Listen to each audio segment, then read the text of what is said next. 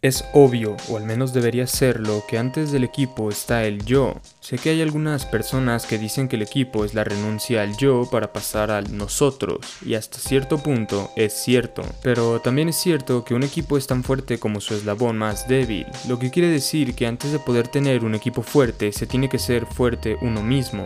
Ahora, no existe una receta mágica para poder tener éxito en ambos campos y tener un equipo fuerte tanto en la familia como en el negocio, pero hay algunos consejos que te serán de ayuda y los vamos a ver a continuación. Si te interesa saber más sobre el trabajo en equipo, tenemos un video en nuestro canal de Equilibrio Natural Total en donde hablamos sobre 5 aspectos a desarrollar para tener un mejor trabajo en equipo. Acabando el podcast puedes ir a verlo. Empezamos. Número 1. Se debe desarrollar un amplio esquema de colaboración con la pareja. Es importante que ambos puedan dedicar el mismo nivel de energía y cariño a ambos aspectos de sus vidas, tanto al emprendimiento como a la familia.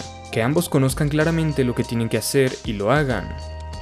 Número 2. Organización. La prioridad siempre será la organización y cooperación entre todos los integrantes de la familia y el negocio, pero sobre todo, por supuesto, de ti, de tu pareja o socio o cualquier otra persona con la que estés embarcada en esta aventura. Número 3. Delegar. Delegar, delegar. En el negocio es importante delegar, siempre que se pueda. Es lo más eficiente e inteligente. Por su parte, en la casa es importante compartir tareas.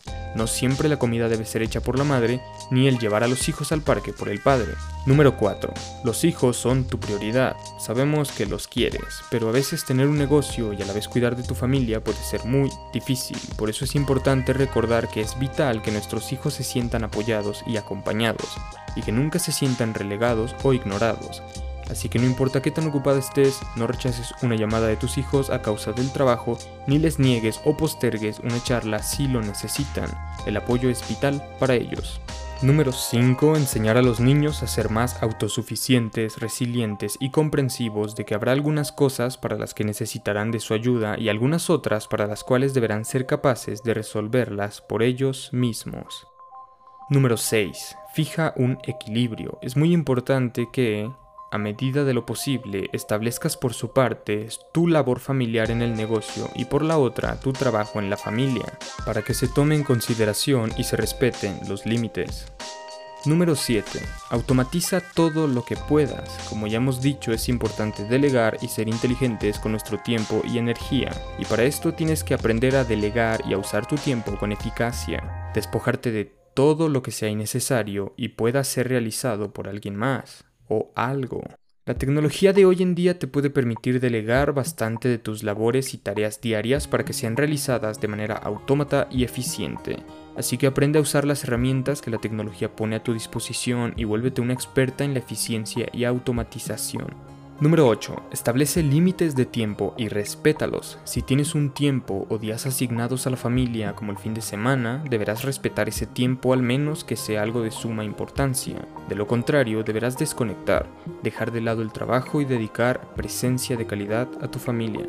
Esto también se aplica a la tecnología que como ya dijimos pone a tu alcance herramientas para poder realizar el trabajo de una manera más sencilla y eficiente, pero aún en eso es importante no realizar llamadas, contestar mensajes o tareas variopintas que tengan que ver con el trabajo, presencia de calidad, recuérdalo. Así que no vale llevar a los hijos al parque mientras está en el celular o atendiendo llamadas sin trampas. Número 9. Y por último, pero no menos importante, para obtener un equilibrio exterior óptimo es necesario tenerlo en el interior primero.